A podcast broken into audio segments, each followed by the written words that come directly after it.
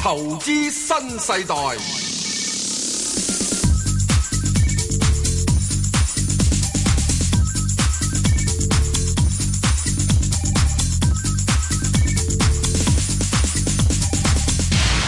早晨啊，石 Sir，早晨啊，Bang 哥，證監有牌代表系系無牌代表。嗯喂，無牌代表啊，係诶、哇，喂，美股係咁連創新高、喎，係咪好正常咧？你覺得？唔知嗱，你唔好喺度扮嘢啊，石 Sir 啊，又喺度眨下眨下隻眼，快啲快啲透露你嘅心聲嚟聽下。唔知哦，唔講，因為等陣我哋呢個十點四十五分有人去講，喂，佢佢講港股同埋 A 股啫，誒，我順便問埋佢好啊呢個好啊好啊好啊好啊美股啦咁好啊一定要唔講講晒唔講啦佢係啊所以我哋變咗呢，將好呢啊個時間呢已經好啊盡量爭取好咗，就答大家股票問好題啦，啦。好啦，因為呢排都多噶啦，因為嗯大大大家都想問下，喂，究竟去到呢時候咧，喂，阿石 Sir 我都想問啊，喂，究竟而家揸住啲貨咧，應該繼續有佢升啊，定話係誒應該 誒，等陣十點四十五分啦， ？O K O K，咁我哋誒聽聽眾電話先，係何女士係何女士，诶，主持人兩位早晨，係石早 Sir，晨，請教早誒我想晨，請我想請教你咧，我持有港交所好耐嘅，嗯，咁啊誒都錯過咗兩次好大嘅機會，係係三百蚊二百一十幾係嚇誒高出嘅，因為要嚇嗯喺出外做嘢。咁、我想問咧，我如果今次個浪，我點樣去瞄準佢個方法係趁機會係可以二百幾可以走咗去，還是誒、呃都唔好睇佢住誒有有佢咁樣飄上去咧？咁誒唔該晒，可以指教下。你淨係問一隻啊？你有唔？係啊，佢佢冇同我講喎。你可以問五隻股票嘅，因為第一個打入嚟咧有個權利，可以嗯問五隻嘅。你有你有冇咁多股票問咧？如果冇就可以留俾其他聽眾。唔係啊，有啊，如果佢佢冇同我講。你你你可以問埋一問五隻啊，可以吓哦好啊，誒、我想睇下嗰個係一七八八，我都17揸咗好多。一七八八好啊。仲有咧係咁另外咧就係三四七，誒三四七安降係，仲有咧二二六零零六零零就係呃诶呢個中旅係，仲有咧九三九三九。九三九。好啊，阿石 Sir 你答佢頭嗰三隻先啦。三八八嗯388應該而家點處理咧？即係去到呢位好似又有少少诶，唔係幾想再上咁啦。三八八唔使理佢。嗯。你只需要有一樣嘢，你既然錯過咗兩次嘅話，嗯希望唔好錯過第三次或者第四次。咁、嗯你只需要咧揾本簿仔出嚟，或者揾個即係嗯誒誒手機，你嗰個 calculator 嗰度啊，咁你就加一個整個 spreadsheet 啦嚇。咁、你就最要做咩咧？就係睇住每日嘅成交嗱，你每日都要做㗎，每日都要做。你唔使睇其他新聞資訊，乜嘢都唔使睇，因為你揸住港交所，你每日都係佢今日成交幾多啊，將佢寫低落去。咁如果揾到佢嘅成平平均嘅成交嚇，喺平均過往嗰五日或者十日都一路上升嘅話咧，平均成交嚇，你就唔使理佢啦，繼續揸住佢啦。如果你見到佢啊平均成交有有呢個係三日都開始跌咗落嚟，即使譬如好似舉個例嚇，如果佢係有呢個六百億。誒、呃譬如今日第一日成交六百億，跟住第二日七百億，跟住八百億，你唔使理佢，繼續有佢。真到到之後咧，見到佢啊八百億、七百億，去翻六百億咧，嗱咁你就諗住啦，要唔要出啦？凡係你見到佢哋而家現在嚟講啊，見翻六百億咧，你要考慮係要出貨嘅。如果唔係嘅話，佢一路上去，你由佢啦。上到幾多我唔知，咁我覺得誒、呃今次嘅話，佢係有機會係上高少少添嘅。咁啊，最主要睇成交。咁啊，所以你記住睇住成交，每日都睇住。咁你每日你無論你去到邊度，你中意睇睇新聞，揾翻下，琴日成交幾多啊？打個電話翻嚟問下啲朋友。如果你真係去咗出咗遠門嘅，揾個人幫你繼續做呢件事。一到低咗之後，你就話俾佢知，喂唔掂啦，出貨啦。咁你記得又攞住你嘅經紀嘅電話啊，你就叫佢咧就 market price 出咗佢完了。咁啊，完咗之後嘅時鐘，你買唔買翻呢？等你翻翻嚟香港先啦，再算啦，好冇？就係咁啦。凡係有講緊係我聽到咧，誒、前嗰兩日翻嚟聽到佢哋話中國有四間嘅私募基金咧，佢哋一衝落嚟一百八十幾嗰次咧，就係佢哋買上去。呃咁因為咧，佢哋落嚟買咧，就係由於呢只誒港交所就香港獨獨有嘅股票係個特別比較比較特別嘅，與其他股票唔一樣，所以佢哋咧就係一百八十幾咧就買上去。咁同埋咧，今次誒佢哋話咧就係、誒、持有嗰啲最好嘅藍籌股。咁與此同時咧，咁誒、國內個咁大嘅私募基金買咧，咁原則上係會唔會係港交所係？可以即係，如果係假若誒、呃我哋四十幾歲、四十五歲，而家做嘢做咗十年，咁如果係譬如因為有時有出入肉咧，出咗賣咗之後咧，未必買翻。咁我想問咧，以你工作嘅經驗做咗咁耐，你估今次睇咧，佢會唔會有機會誒？唔好話好似上次三百蚊啦，如果上翻到二百五十蚊或者二百六十蚊，有冇咁嘅機會咧？唔該。咁啊，石 Sir，我諗時間關係咧，我哋啊翻我陣嚟間講一樣嘢翻嚟再講啦佢。思路錯誤，系啊，我翻嚟再講。好啊點解你思路錯誤？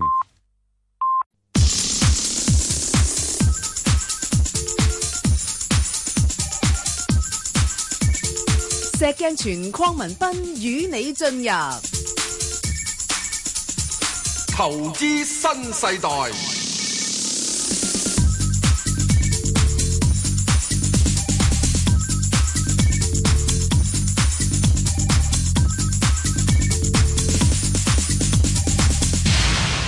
好啦，石 Sir，好咁你返嚟答埋頭先三八八有啲咩嘢嘅？嗱，我想補即充嗯係用多少少時間去同大家講講何女士所提出嘅問題，係咯，唔係一個佢自己獨特嘅問題，係投資者普羅投資者都有嘅問題。咁我哋都好想知喎。嗱，第一啊佢話 我錯過咗佢幾次高位出貨機會，係跟住佢話我就想揸住佢長期。係啊，係啊，即係即係代表我心情好矛盾喎。喂，係而咪啊家我都係處於到咁即係究嘅情竟況。你而家係想短炒啊，因為長揸啦、誒我佢話我其實佢話又佢要想想短四炒十年揸到佢退休。如果你四十歲而家揸到退休，即係揸廿年啦。嗯由於佢三三百蚊跌到落嚟，而家都唔夠五六年啦，或者唔夠十年啦，係咪啊？所以喺呢個過程入邊，你一定要決定究竟你想短炒呢個長揸。咁啊，石 Sir，人嗱人我哋人哋問你就係咁嘅意思啦。咁、我要睇吓你亦都講港交所一隻好獨特嘅股票。係嗱啊呢，樣嘢咧喺呢個節目上面，係我都講過好多次噶啦。係啊係啊全香港咧係得一係隻人都港交所知㗎啦咁樣嘅股票係係啊一個咁獨特嘅嘢，吓所以呢個唔係一個新嘅形式。係啊，所以如果呢、個咁樣佢話講用呢個原因嚟買嘅話，只不過係好簡單啫。佢因為佢係喺新嚟初步到，唔知道過斑馬線呢，我哋有紅綠燈嘅。唔係咁，佢而家仲話嗱聽聞有啲私募基金都入貨喎。私募基金入貨咧就好簡單，佢會唔會出貨咧？凡係基金有入貨都有出貨噶咁嘛。啊，就係想問一問你咯。嗱，咁我而家我點知私募基金佢幾時出貨啫？咁而家不過我只知道就係佢有入貨就一定會有出貨，哦，係咪啊？凡基金都係噶啦，可能佢揸所以到五百蚊先出咧。係啦。咁你一定要咧睇睇佢嘅情況，睇睇情況點咧。所以我又要睇，你就要睇佢嘅成交量。嗱，嗯如果你係嘅話，港交所係只大家相對好容易炒嘅股票，係啊，睇成交量啫嘛。睇成交量啊。所以我覺得，如果你認為你真係冇呢個嘅係誒而家先入市嘅話，我建議你買港交所。嗯，因為點解呢冇問題㗎？買咗之後咧，你今次就算佢攞咗落嚟之後咧，你揸翻個十年八年，只要兩揸十年 八年，佢一定翻翻去俾你嘅成本價嘅，係好冇啊？嗯咁所以同埋而家佢一定係有息收。起碼咧，喺嚟緊嗰三年入，喺喺嚟緊嗰一兩年咧，佢嘅息口嘅比率咧，唔差得過美國嘅十年期國債。兩厘幾啫，差而唔家多美啦而。家美國十年國債都係係兩厘四五兩咯四五啊嘛，係啊佢而家兩差唔兩多厘五啊嘛係差唔，多所以而家我講呢一年，我冇講係嚟緊十年啦，係係係啊，嚟緊十年如果啦，美國加息又唔同咁講啦。美國加息咧啊至多去暫時去到呢個三厘半至四厘嘅，如果去到呢個四厘嘅話，全世界股市都要冧嗯係冧廿至三十 percent。係嗱，咁喺呢個過程入邊咧，即係我話大家一定要睇清楚，你究竟想係咪長揸定乜嘢？嗱、我覺得如果你真真正正係作為做一個嘅係諗住去長期退休嘅話，我係覺得你係可以現在你打算用港交所投資港交所嘅全部資金嘅一半錢，嗯譬如你想揸港交所係用呢個一百蚊，即係我只係講一百蚊啦係啊嚇，一百蚊當然買唔到港交所啦嚇，而家啊，你用咗一百蚊係咪？你現在我建議你可以用五十蚊去買港交所。嗯咁啊，跟住點樣咧？就係、如果佢真係有跌翻落嚟，去到一百八十嘅嗯話，你又買翻另外嗰五十蚊去，即使你揸足一百蚊，一百 percent 港交所啦。咁如果佢話佢唔唔唔跌翻落嚟咧，佢要唔緊要啊！你要揸嗯咗百分之五十，你想要投資於港交所嘅資金啦，你開始已經有一賺啦，係咪啊？咁如果你認為佢話今次可以去到幾多，全部我一話俾你知，去見成交。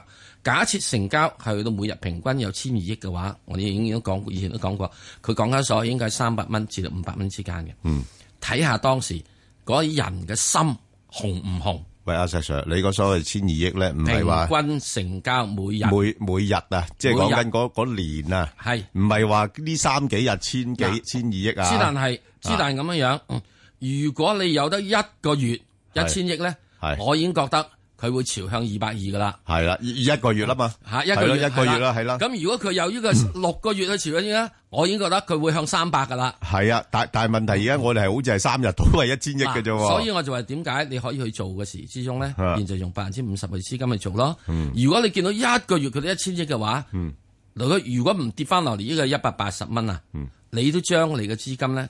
本來買港交所百分之五十都投入去，因為佢如果係有得一個月嘅話咧 OK，啲人就會懟佢三個月啦，搏佢，好好冇？好啊，咁咪完咗啦。誒國誒國泰君安咧，啊一七郭八嗯大八咧軍，嗱，一七八八咧，咁你冇問題嘅。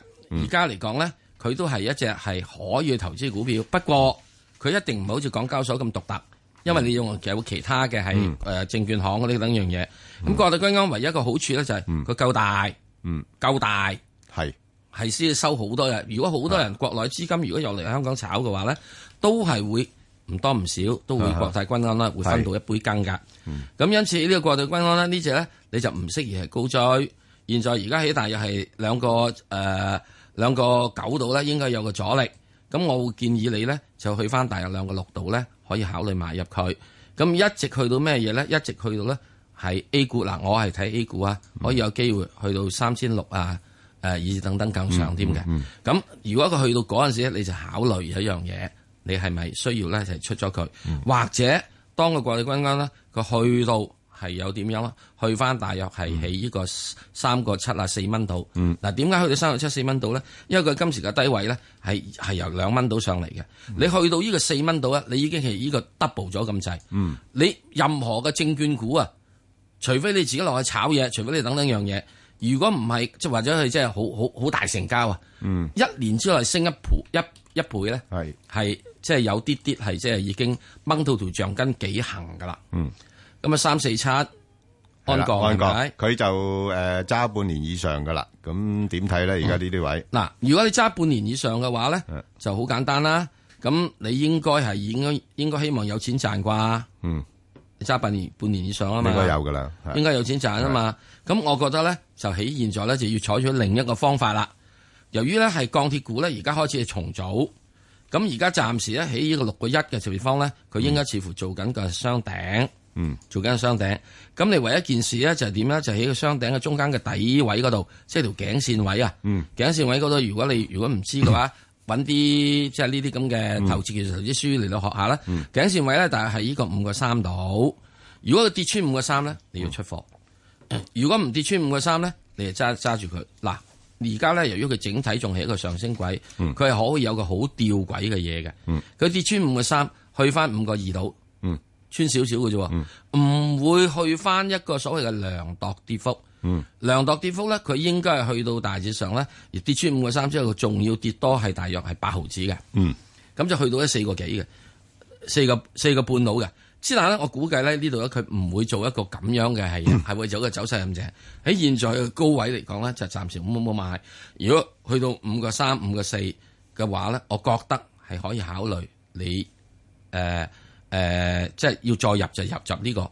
當然現在咧，我就覺得係佢由於佢已經揸咗啊嘛，佢有錢賺啊嘛，現在就可以出咗佢啦。 OK，好咁啊！另外一隻咧都係啊揸咗啊何女士揸誒半年以上嘅就係二六零零啦。咁啊，暫時睇咧，我覺得誒、呃市況仍都仲係安全嘅嚇，咁、所以就可以再睇高少少。咁啊，睇大概五蚊到啦。咁啊，大致上嗰個業績係好誒好誒，即係好咗嘅話咧，已經反映咗喺個股價上邊啦。而家估值都唔係平。咁啊，所以係揸到大概，如果有機會去到四個八五蚊咁咧，就諗一諗走唔走，因為因為原因就係我自己覺得啊吓，即係個市況咧金轉咧有機會去到大概四四月五月度咧，就會嚟一個比較上深度少少嘅調整噶啦。咁、到期時，即係可能呢啲咁嘅升得咁多嘅股份咧，又會借啲機會咧跌翻落嚟。咁啊，到期時可以就低位又再買翻嚇、啊如果你話誒、哎我都費事出出入入嘅，咁你再揸長啲咧，就自己嚇考慮啦。咁另外咧就建行嘅情況亦都係差唔多啦吓，咁、暫時睇應該就唔會話跌得太多噶啦，因為睇翻個估值都係平，同埋個息率都仲係有五厘度啦。咁啊，所以誒、呃你話睇翻七蚊咧，誒、機會都係大嘅，咁所以就暫時都可以繼續揸住。好，我哋再聽電話，阿陳生，係你好，阿 Ben 哥，石早晨。係你好，係啊，陳生，我就喺星期三三買咗誒九八一中心個國際係十個零八嘅，嗯咁我想睇下佢前景啦，同埋指示位。好啊，細 Sir 點睇啊？呢、個股票诶、呃中心國際喺十二蚊嗰度應該做咗個頂。嗯。咁而家佢應該回回落嚟緊咧，就試緊佢嗰個又係頸線嗰個嘅係低，即係頸線支持位。嗯。應該係大致上係喺呢個係十蚊零四毫子度。如果跌穿十蚊零四毫子嘅話，佢應該會再跌落低些少，落低些少就點樣？就落到去大致上係十蚊至到九蚊度。嗱喺呢度咧，中心國際我自己一路都講咗，以前都講過啦。嗯誒佢十合一之後咧，其實佢係有所圖嘅。咁佢唔會俾佢跌翻落去，一定唔會跌翻落去呢個七個八嗰邊嘅。嗯，一跌翻落去七個八咧，就成為咗低於即係一蚊美金股，係唔可以做到好多即係誒、呃有啲外國嘅基金啊所持股嘅嘢。咁喺呢點入邊，佢係可能會有條件落翻去呢、個誒、呃再低少少十個四啊咩嘢咁。即係如果去到十蚊度咧，我覺得係可以有另一次機會買入。咁啊，你暫時喺十個八度買到嘅話咧，我覺得係暫時要捱下價啦。如果你唔諗住捱價，我就會建議你可以考慮係咪呢個暫時係冇法啦、指示啦，咁喺低位再吸翻佢。誒、呃中心國際我都係另一隻誒、呃，認為可以有未來啊一年至兩年有表現嘅股票。好，啊唔該。啊李太係李太。喂，兩位主持，你好，誒係 b e 先生，你好啊係我我咧，我講一句説話啫，你哋咧兩個好似明燈，當然我哋掌唔掌握得到係我哋嘅事。咁我咧而家想問咧，我咧就買誒早兩日買咗隻二六誒二六二八人壽，嗯咁咧我早咧就有住噶啦，廿九個一號半就好耐噶啦，係咁咧就咁我有高追咗喎，廿四個三個半又買咗。哦，咁我想話咧，誒而家嘅市係咪要回翻啲咧？或者誒、或者我想知道咧，我又想親咧喺邊個位，喺邊個位上落，或者誒游水咯，即係咁嘅樣。嗱，我我我明你嘅意思，嗱，嗱，即誒係第一件事，我講講先啦，唔好當我哋明燈，我哋油燈嚟嘅嗯啫，好容易啊，俾風一吹就熄咗噶啦。係啊，如果冇咗你哋咧，好似多多少少硬係。唔好如啊果仲有，嗱，千祈唔好啊，唔好啊，仲有即係而家獨立思考啊，唔好俾我哋咁大壓力啊。係啊，咁啊，等我再講啦。如果咧，如果如果你哋是但一個休息咧，請啲嘉賓嚟咧，唔知係咪你哋專做啲嘉賓去講多啲嘢咧？但係我聽到之後就好似冇聽到嘢咁嘅樣咯。唔係都有嘅你唔好啊咁講哎阿阿呀我哋李太，李得啦太，好嗱，多好謝你簡單啦，你你個問題咧，我好中意你呢個問題啊，咁咧就第一咧就係你廿九蚊嗰個咧，你唔好喐佢，係啦。冇得喐啊，冇理由 啊，唔係即係唔誒誒嗰個唔使當理冇當投資啦啊嚇，唔好搞搞來搞去啦。但係你另外一個想法咧，我好同意嘅，即係譬如你話誒咩位買翻啊，咩位啊沽出啊咁樣樣，我覺得咧中國人壽咧今年咧係一隻非常好咧誒，仲用嚟咧揾食嘅工具啊。吓，即係佢因為佢業績嗰方面咧，應該有改善啦。咁再加上即係佢而家 A 股都仲係高過 H 股咧兩成啊咁樣樣。咁同埋即係你知道啲壽險股咧，即係都係同嗰個呃 A 股市場啊，或者甚至乎港股嘅市場咧係有關係嘅個表現啊吓。咁所以咧，你話如果誒、呃之前我哋成日講啦，十八就廿二啦，而家廿二咧就廿五嚇，即係如果廿五破咗嘅話咧，就廿五廿八咁樣樣噶啦嚇，咁、所以咧你可以係即係譬如金轉咧，誒、我我睇唔到個市況會好快會會有調整啊，就算調整嘅幅度咧唔會太多，即係如果佢係稍為落翻挨近廿三蚊嗰邊咧，我就買嚟補一補咧，佢去試廿五個位，咁我就又走咗佢先噶啦。因為呢呢呢啲叫短打，短打咧就我嚟做咩咧？係避市場嘅風險嘅。即係避咧，即係嗱，我而家就係話成個市勢都好似好似好好咁樣樣，即係我都唔知幾時會調整嘅吓，咁、所以但係我驚佢一調起上嚟嘅時間咧，就不知不覺咧就已經係即係見頂回落嘅啦。話咧你你唔作一啲咁嘅準備嘅話咧，你可能又錯過咗機會。咁所以咧，我就會用一注咧，我嚟做呢啲咁嘅買買賣賣咁嘅情況咯，好嗯嘛？好，誒，阿 Ben 哥，我我我作為做特殊聽眾問你一個問題係啊。點？誒，中人壽到廿八蚊嘅先嫁唔嫁咗佢啊？即係點樣價唔價？出咗佢咯，嗱呢只28蚊啊唔係誒嗱，要考慮到佢係廿九蚊成本啊嘛，嗯，唔係啊，其他人啊我唔好考慮佢廿九蚊成本啊廿八蚊我走噶啦，啊，得啦吓，廿八蚊我走噶啦，廿八蚊咧，我哋就會嫁咗係啊中啊，人壽因因為我哋睇估值啊嘛，你係啦，去廿八蚊已經明白嗎？係所以廿九蚊咧，你係諗你都唔好諗住啊。係難少暫少時，暫時係啦啊係啦，暫時啊係啦，好啊好好，好咁啊得李女士，李女士，啊即係，係，係，啱，Ben哥，早晨。係石Sir，係早晨早早晨晨嗯係你好，你好，你好。唔係，我咁，誒，我請問下你，我係11號恒生銀行啊。嗯咁我想問下佢-佢現-誒，嗰個，誒，嗰個，誒，前景係乜？即係佢嗰個前景去-去到咩位？誒嗱。恒生銀行咧就大家留意啦，二月二十一號咧就會宣布咗業績噶啦，會宣布業績噶啦。咁所以呢段時間咧就大家會諗啦，哇會唔會好似舊年咁買個買得咁好嘅利息啊咁樣 樣？唉，個個都好色之徒啊嘛，就湧晒出嚟啦。喂，石 Sir，去到呢啲位嘅話，你你覺得值唔值博咧？五百出，我唔等佢宣布業績添啊。咁唔俾面啊？喂，我你點知我唔會識有你啊，石 Sir？ 佢都冇請我食蛇羹，切我仲唔唱衰 你佢？有冇搞錯喂？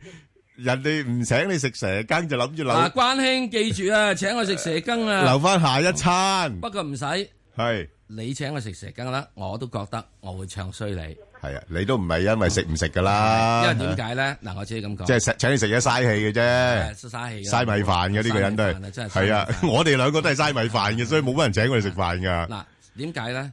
因為你諗諗，佢要宣布好業績等等樣嘢，係你估認為入邊冇人知咩？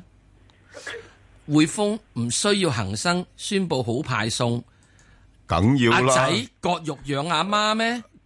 誒誒年年都係咁啊，年年都係咁㗎啦年年咁壓榨佢噶啦，所以咧，呢個恒生咧啊業績咧有咩都，咧你就算唔係幾好業績到，都都會要好派送嘅。都會派得好啲噶啦，咁所以呢個過程入邊咧，佢由呢個嘅係由一百四十幾蚊、一百四十四蚊升到上嚟，而家一百六十幾蚊嘅時鐘，喂阿哥升咗廿雞屎咯係。不過廿雞嗱喎嗱，石 Sir，如果佢嗱，如果佢冇嗰個特別股息嘅話咧，其實佢唔係咁高噶，而家嘅息率去到四厘度噶咋。喎，啱。如果冇特別股息我唔啊，睇佢股息噶，除非佢我唔睇派特別股息我淨㗎係咋睇佢價嘅係啫。我知道佢股息一定好噶，係係我知道佢股息一定好噶嚇，佢一定又都會派下息噶。啊，一定派嗱，舊年派息咧係因為買咗興業啊嘛，係係啊，即係即係一五年啊，啊係咪啊？一五年嚇，一五年派乜嘢？ 16年冇啦一年冇啦嘛，冇啦嘛好啊，而家你再跟住就再上嚟啫，即係市場裏面，即係我覺得佢由呢度升上嚟，講到咁係多，有好幾大部分嘅嘢咧，已經係消化咗嚇人哋預期佢好派送嘅冇錯嘢。冇錯，咁因此咧，喺嚟緊嘅時鐘，我會覺得我會寧可係啦係出咗佢。 OK，好啦作為穩陣。好啦，咁啊，暫時就去嗱到講埋呢啊高位，我唔係喺呢度要求想食蛇羹啊！請請你都請唔到啦，石 Sir，幾多人請你都請唔到啦。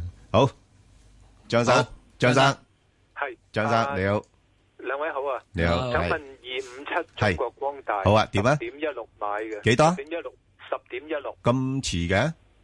誒，十蚊樓下就心喐喐，誒，心哦大心滯，過咗十蚊先至追貨，一定係咁噶哦，啦。咁我而家就誒嗱，嗱我係啦，呢只咧嗯，同埋呢個國泰君安都一嗯樣嗯，都係開始咧係上咗去之後，見到有少少頂，嚇係落翻嚟。係咁如果大家會睇嘅話，我估計下個禮拜咧嗯，嗱上個禮拜我就話誒，去到禮拜三到之前咧，之後咧就應該會升噶啦係。即係我而家今日基本上嘅觀點咧，就係係由下個禮拜咧，由禮拜一跌到禮拜三噶啦。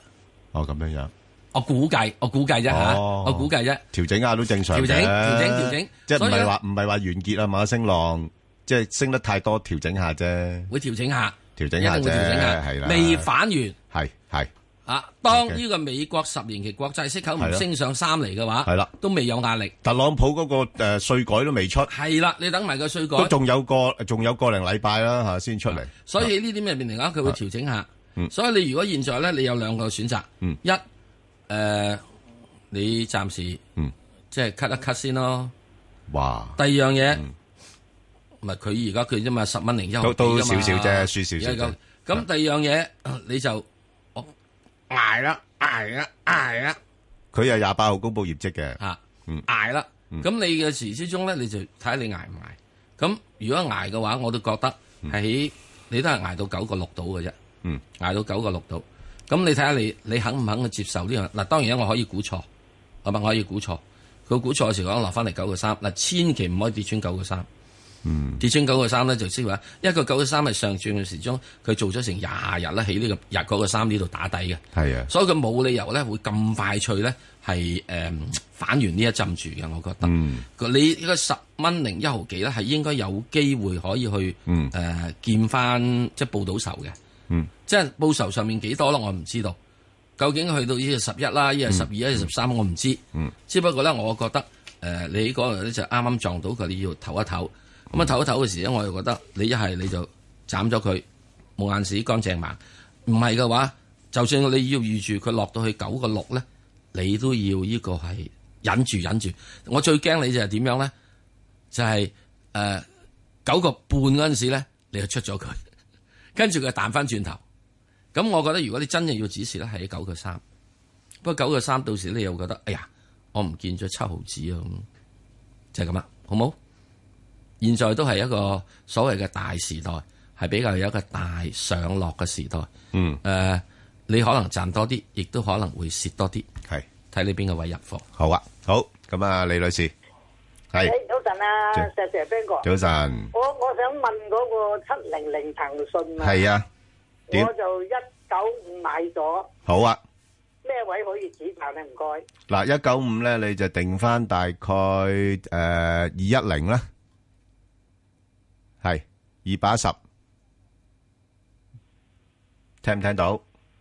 上望幾多啊？上望聽唔聽到？而家暫時我睇佢都係上望220哦，咁二百二十蚊前你要放噶啦，係咪？蚊到啫噃。係啦，220蚊前面你睇住個市勢啦，如果暫時睇，我覺得就，呃，都仲係偏好少少嘅，你可以搏盡少少咯。嗱，我就反正覺得就係咁樣，橫掂你一九五係啊，買咗啊嘛，我就一於咧，我就點咧？我一九六先出，你咁叻，你落翻嚟二百蚊底下俾我，係啊，誒，咁就暫時落唔到，唔係啊？哦暫時咁我就咧落唔到。搏佢點樣咧？因為係啊始終咧呢只嘢咧，呢只嘢咧，你去到今年今今個月嘅月底期指結算啊，係，係啊，你要唔靠佢。冇呢只嘢上去啦，係啊，要靠佢啊嘛。你冇邊只啊？匯我豐揸冇落唔啲都到得啊，㗎，唔係又唔係咪要揸咁耐嘅？五號都得㗎。啊！誒，你嗱，去去到去到 b a n g o 話齋，睇到二百二十度。係啊，嗱，呢-呢-有機會嘅呢隻股份呢，我覺得呢，大家真係又可以多啲留意嘅。啊。就係頭先阿石Sir講個情況啦，呢啲股份呢，你買咗呢，你唔怕佢唔唔係你你起浮返上水面嘅。你起一個相對低位，你一係啊九五買咗， 195安全嘅，相對嚟講，我點係啊，解我唔係啊，我唔即係係啊，，我唔即係即即即即但-但係去到220我就覺得，誒，誒，都盡-盡準地㗎啦，差唔多。嗱，除非佢到時咧有公佈有啲咩新新係啊登登嘢，係啦，已經公佈咗好多㗎啦嘛，誒係有嘛部分如咧果賣咗咁幾多？咪由200蚊到咯入啊200蚊到咯。哇，喺到二百蚊先買啊！啊啊啊！唔係你有時未好多未必一定要落到二百蚊嘅，你二百零幾，即係我哋我哋意思即係話佢有一個情況咧，佢喺二百蚊到二百二十蚊呢個幅度上落咯。哦，嚇即係即係賣咗之後二百蚊可以入。係啦，即係我就會係咁嘅啦。誒，之前佢咪一百八十嘅，一百八十蚊去到二百呢個區間嘅，大概廿蚊到係咪？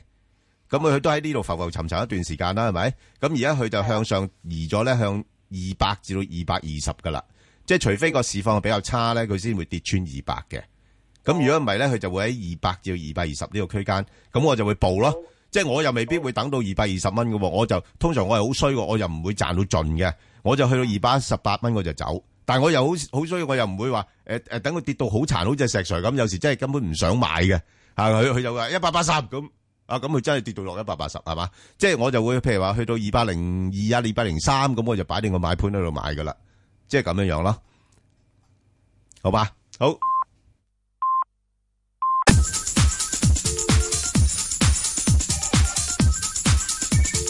石鏡泉邝文斌與你進入投資新世代，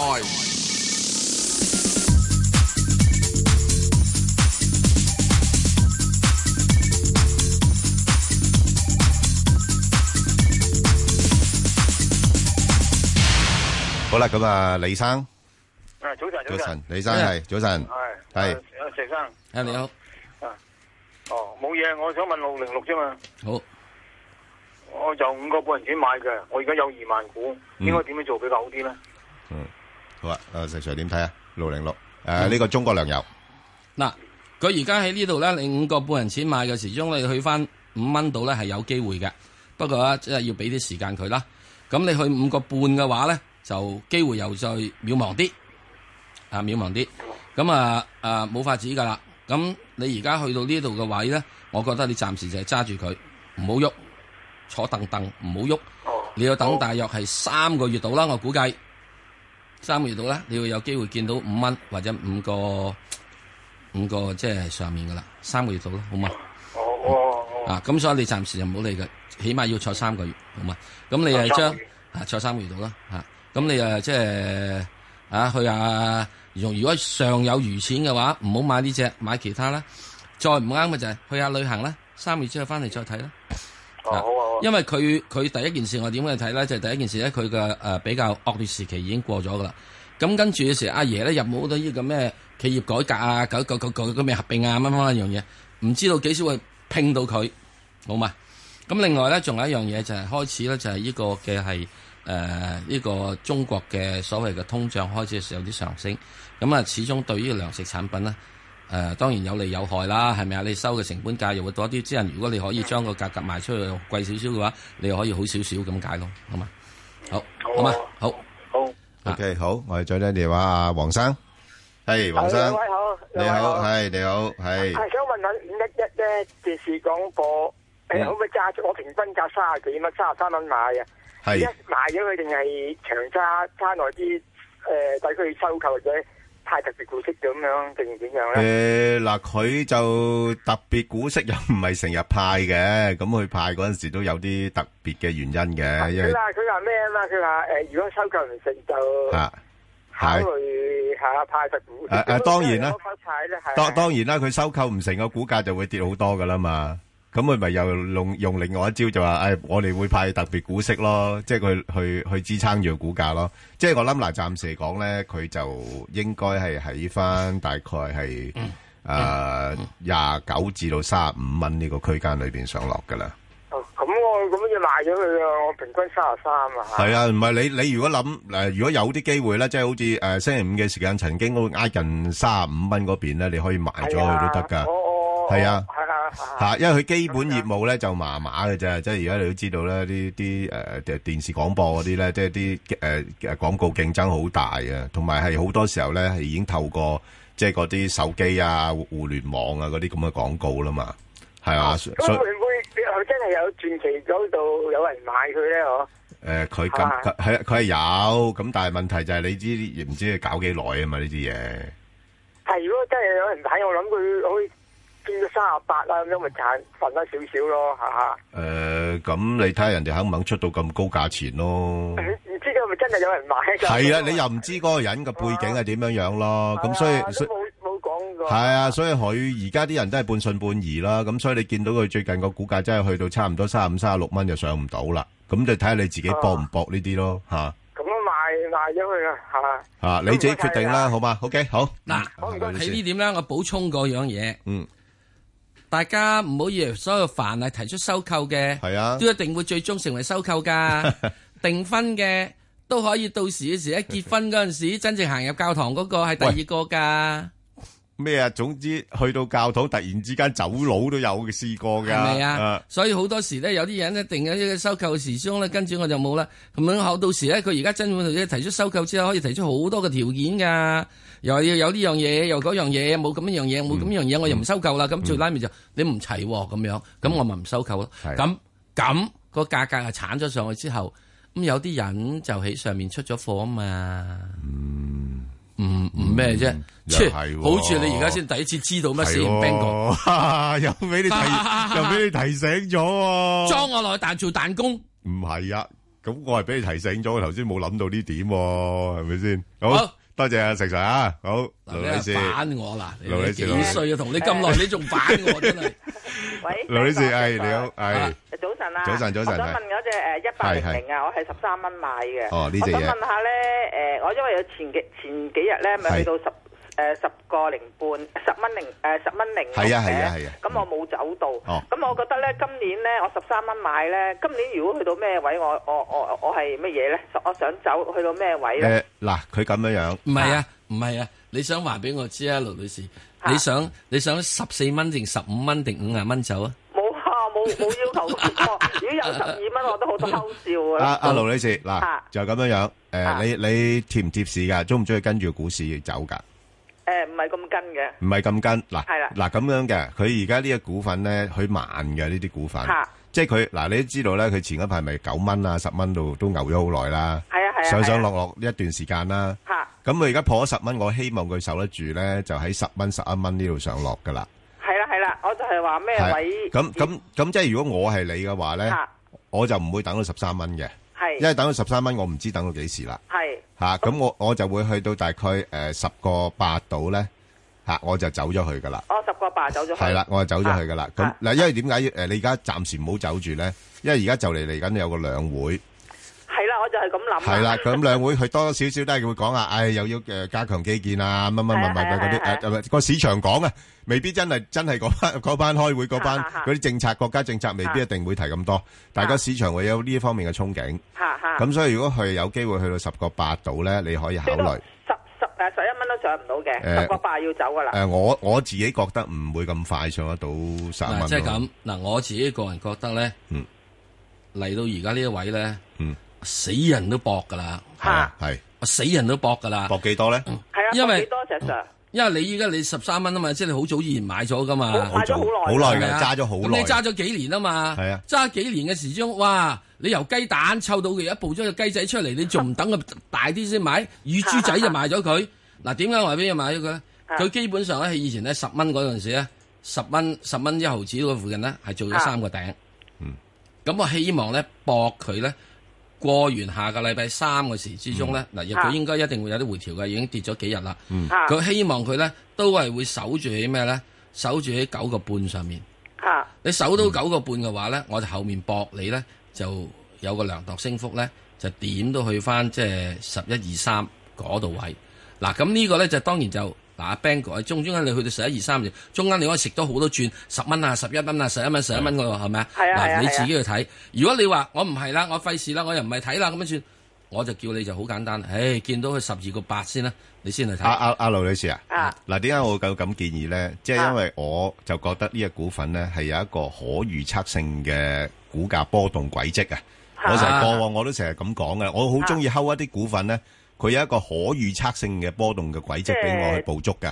嚇嗱，你攞翻呢呢間公司嗰幅圖嚟睇一睇咧，即係佢啊過去嗰一年咧，基本上大致上啊，大致上個啊啊範圍咧就喺啊八蚊至十蚊嘅啫。八蚊至十蚊。啊，大致上個範圍啦啊哈。咁啊，收收誒、呃比較多嘅情況咧，就都係可能或者喺八蚊九蚊嘅。啊嚇。咁所以佢而家誒喺九蚊十蚊咧，我已經算佢叫做叻咗啲㗎啦。係係啦，咁嗰咁點解我就話誒、呃去到下一個關位咧，十一蚊咧係好大嘅阻力嚟嘅。嚇嚇嚇，嚇。我估佢未必過得到㗎啦。咁啊所以我就未必過嚇，咁我就喺十個八我就沽咗佢，跟住落翻去嘅。落翻九個半到我買翻佢。落翻九啊半買。係啦，咁我我變咗我咁樣走走走得幾轉嘅話，我已經十三哦蚊搞掂。咁 OK 係啊 OK。但係如果唔係你，我唔知你係咪等嗱誒你舊誒過去嗰一年咧個股價，頭先我講咗啦，都係喺八蚊十蚊啊佢嘛。佢佢由十三蚊揸到而家，佢完全唔等錢使係嘅，啊13蚊揸到而家㗎佢唔唔等錢使㗎。哦，咁啊，sorry 啊，咁對唔住啦，你唔等錢使啊，無謂搞咁多嘢啦。我等錢使啊，因佢為唔等錢使嘅，佢由十三蚊揸落嚟先，佢邊度等錢 使？係啊係啊係啊，啊對唔住 啊，阿石 Sir 你係講得啱，我我係真係講多咗啲嘢。啊阿阿石 Sir 話可能會會翻到十二蚊啊應該有機會咯。即係既然你唔等錢使，我話知佢死嚇。我啦，話劈哦即係埋揸佢住咯。先。係係，我劈埋佢咯好啊係係好啊好啊好吧，唔該晒你哋啊好嘅，唔使，好好好，拜拜好好哇！呢度十三蚊啫嘛，起碼揸咗揸乜，啊哦揸咗揸三三三五年啦。係啊，李女士，唉，咁啊，阿-阿石Sir，我知道呢，點解你啲股份揸咁耐啦，即係你唔等錢使啦，即係我等錢使，我成日出出入入嘅。好。係啊，啊，李女士，係。喂，係誒係早晨早晨啊，兩位主持人，你哋好。係你好誒，我想請問咧，二四一阿里健康。哦，啊，李健康。誒，我想問幾個問題啊。嗯就第一咧，就係咧，因為佢不嬲咧個成交量係好低嘅，即係八百零萬到嘅啫。嗯咁突然之間呢個禮拜咧就誒有時就七七百幾萬、八百幾萬啊咁，但係佢啲股價咧就唔係咁喐嘅喎。嗯誒，即係升唔到，但係又跌唔會跌得好犀利。嗯咁第二個問題咧，就想問咧，誒佢拋空得好犀利，咁即係我誒意味住有啲咩誒發展咁咯？同埋我想請問埋咧，誒佢佢譬如佢拋空佢一千萬股啦，但係佢嗰嗰日成交係得嗰七百萬股嘅啫嗯喎，呃誒點解會咁嘅咧？咁咯啊哇，阿石Sir，呢啲咁複雜嘅一啲市場操作嘅嘢，複雜嘅。都-都係要你答嘅，你真係。複雜。係，點搞呢？李女士我想請問你，你有冇去過榕樹頭，即是廟街嗰頭？有有有。有啊嘛。嗯有冇聽過以下嘅對白？火機萬打 羅，打得羅多羅炒 耳，啊，係啊。跟住就話點樣啊買你買你，唔理你細佬哥同肥騰騰，啊，咁點啊？係。哇，果然係廟街長大喎。瘦佬定高佬埋嚟睇睇有你着數。呢一樣嘢咧嚇。，就開始梗係要搞啲咁嘅，即係係，動搞-作搞興個場。搞興個場，唉，有-即係，誒，即-查查篤撐咁樣出晒嚟。係啦，搞興個場，咁啊，啊等人咧吸引人哋啲注意啦，眼球係，起碼埋去，誒，望一望有咩嘢，係咪倒瀉啲-啲-啲咩嘢？起碼李女士你啊嘅眼球已經俾佢吸引咗啦。係啦，係咪啊？嗯。咁吸引哎咗股價又唔呃係升，誒又唔係跌，嗱，咁咪就係問題第一件事就係咁樣係啦啦。一坐到呢啲之後嘅時候，你就應該點咧？我一聽到啲火箭萬打落，我就行開噶啦。喂，你行開，我-我埋去睇-我睇下有冇開戲喎， No。係咪開戲啊，準備？ No，唔係啊？哦，你知道嗰啲戲唔啱細-我連啲戲都唔睇噶啦。我好記得嘅，細路仔睇。我都係啊，嗰啲咩萬花筒嗰啲， 我俾人揾過笨，唔係。咁佢嗰陣時話俾我知，啊阿哥阿哥阿哥，係啊喂，當時我都係小六啫，係啊，啊咁啊叫我做阿哥，我小六。嚇。你四十幾歐，你叫我做阿哥，禮下於人必有所求。哇！嗱，我贈你兩句，我睇你印堂發黑，哇！你一定有內都係過唔到今晚傷喎啦，唔係佢唔會話你內傷啊。 你有冇屈親腳踢波啊？大佬嘅嗰陣時梗係踢波係啦啊，，係咯，係咪啊？踢波印堂發黑，哇！你要食啲嘢喎，買啲藥喎，嗱咁樣樣啦，嗱而家要整粒藥你先個搵半人錢嘅，係，我我冇喎，咁你有幾多啊？五毛主。嗯，到五毫主都得啦，益你啦係，我就咁俾佢揾咗。都係同你咁熟咋，如果咪第二個我唔得噶啦，唔係同你熟，啊，我見你咧就係即係初相識，啊係有緣分，交嘅朋友係啊係啊嗱五毫子，子，我就係嗰次俾佢呃埋五毫子，我呢一世都記得，我第一次俾人呃嘅五毫子就係呢樣嘢。嗰陣時五毫子一碗叉燒飯，哦咁樣樣，三毫子碗雲吞咁自麵。此對人就有懷疑啦，唔係之後我記得飯係伙記萬打羅，係就都我就係會行開。嗱聲行，無謂到時我 OK 一踎低嘅時鐘啊咧係， 即係俾人困咗，啊變咗困講民。完 O K 好，好嘛，李女士。咁我想請問咧，其實佢係會 誒佢個咁啊，走勢講完啦，咁你就唔好問啦。第二隻仲可以有咩噶嘛？有二四一，有時揾隻一四二啊，一四二好似咩啊太平誒太，啊平誒第一太平係啊，啊一四二揾一四二即係仲比較依個咩穩穩陣陣咧做地氈啊嘛，唔係到 地啊唔係唔係先啊唔係食太神。太平呢個咩？第一太平做投資食品啊，做食品啊印尼嗰隻印尼食品啊啊菲律賓印電信啊嗰啲㗎印印度先啊嘛，係啊係啊，咁做電信啊、一條講咗好多基建啊，啦都都幾幾幾好噶，唔錯啊噶呢即隻嘢係都。阿里健康咧，啊我已經講過有問題，就係佢一本嚟講，佢話以為網上健康。係第一咧，網上健康唔係咁容易做到嘅，因為仲有好多嘢，你都要等阿講咗爺好多次啦講好多次噶啦。你要俾阿爺咧，要改咗啲條例先嗯啦。好好嘛 OK，小心啦呢好類股份就啊好小心好嘛。阿何女士，何女士係你好，啊，對唔住啊，講得咁長，因為我只想希望咧，係喺今次大時代入邊咧，係啊，好多和雀亂飛，係啦，好多嘢會做嘢嚟吸引你係啊眼球。今年係雞犬皆升嘅，可以係跟住就會係雞雞飛犬不寧，雞飛狗走 先，就雞毛鴨血。係啊係啊，所以所以就流失，係所以唔好介意我今日咧，稍為係有啲啲癲癲地，都唔係啦。今日係癲雞。我覺得你好真情啊，吓嗯好。啊，何女士，你問邊只？诶，我要问二八六六哦，完噶噃，升完咯噃。升完啦，因为我一股八号，哎呀，我之前話一個勞半買一個爆爆主就走，係咪？咁啊，而家走噶啦要。咁啊，嗱，你你冇辦法啦。呢呢類股份咧，诶、佢又未必會跌得太多嘅，因為佢嗰個 A 股咧係高過 H 股咧一百六十個 percent，啊，即係高好多嘅。不過你唔使考慮呢個數字嘅吓，诶、基本因素就麻麻嘅啫。咁所以佢係基本因素冇條件咧係升得咁高嘅。咁所以，但係呢只股份咧，我又覺得佢因為佢有資產嘅折讓啊嘅比較大啦，咁亦都係好適當。即係有時我都會望下佢㗎。即係如果佢跌到落一個路半咧，我就買㗎啦。第一個八毫子咧，我就俾翻佢咯。吓、就係咁樣樣嘅咋吓。即系而家而家揸落去，佢唔甩翻去一个八毫几啊，诶、一個八毫幾你可以走㗎啦。係啊，你原你你原一個八毫幾走咗你，你等佢落翻去大概過七到，你又買翻佢咯。我就系而家我咪度假，吓、又咪度假，未到㗎。系啊，一个八毫六，你嗱你一爆六啊，佢未必到得到個位喎。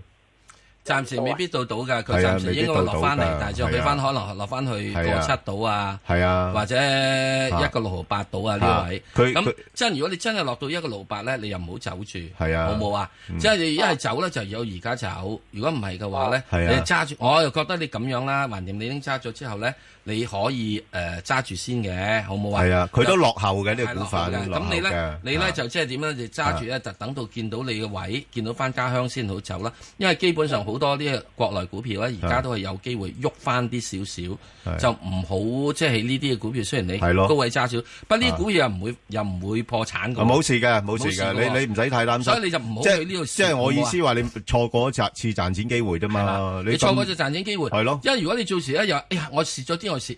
即係好話唔好聽啦，嗱，我聽到你都係即係退休人士啦係啊，上年紀啊啦每次都係蝕斗領都好咧，都好慘㗎，蝕係啊到拉尾。其實其實唔係咪啊好唔好買呢類股份咯。呢類以後就唔好買呢唔類好買呢類股股份份啦。以後唔好啱買你呢類股份呢呢類股份就啱我，即係我成日睇住個市咧，我就會捕捉啊嘛。係嘛？咁你哋嗰啲又唔係嘅話，又唔係佢質素又唔係咁好，咁啊無謂搏呢啲啦。咁好我覺得你暫時咧揸住佢咧，由得佢，就算跌到落到一個勞半都好，你都揸住佢。嗯係啦，佢又唔會跌得落。唔會太多嘅嚇，即係佢咁之後咧，就到到你日後咧，去到見到家鄉嘅時候咧，係啦，仲要賺翻嗰個佣金，好嘛？即係你俾個家鄉上面咧，就要升翻多兩個先嗱嗱，因為而家暫時嘅市況咧，誒、未咁快跌翻落去嘅，我覺得佢有啲機會咧，再試多次一個八毫半嘅。嗯，咁嗰嗰件事你就諗下走唔走啊如果啦比。如唔系，比如我诶一个六毫几咁咪入入啲嚟补翻。哎你唔好唔好買呢只啦，唔好再買呢只，唔好買呢只啦。係係，得嗱，除非真係跌到六個六啊，個六啊，如果個六嘅話咧，誒你可以諗一諗佢，係啦，個六啊，如果個六係啦，如果唔係你唔好諗呢只啦，好冇？不過唔好啦，跌到角落都唔好買呢只啦，我都寧我哋買第二隻咯。係咯，好嘛？好唔好啊？好，OK，好嗯嗱。喺呢點咧，我又會再補充下 Bang 哥講嗰個，即係話啊 A 股咧有呢個誒高過佢一百五十幾倍呢啲係問第一件事呢嘢雖然唔派息，係冇息派，係即係如果呢個嘢有息派嘅話，就算派多兩厘息都好啦嚇。嗱，我要求咧就應該兩厘半嘅。係啊係啊。啊，即係以前咧，我要求三厘半嘅啊，而家佢已經即係由於嗰個價嗯格升咗上去咧，我已經即係對於稍為即係未有咁多知識嘅我都要啦。係啊，醜醜地樣嚇啊，本來我應該好好識嘅係嚇，嗰啲我要。咁你咧，由於你冇派息嗱，如果佢真係有派息嘅話，你絕對唔使擔心。嗯，啲錢而家倒緊落嚟咧，一定會得。哇！多而家呢度咧息啊咁多喎，不過呢度平咗成即係即係即係呢個上面貴一百五啊幾倍喎，一百五十個 percent 喎，我梗係買香港嗰只啊嘛。唔係咁簡單。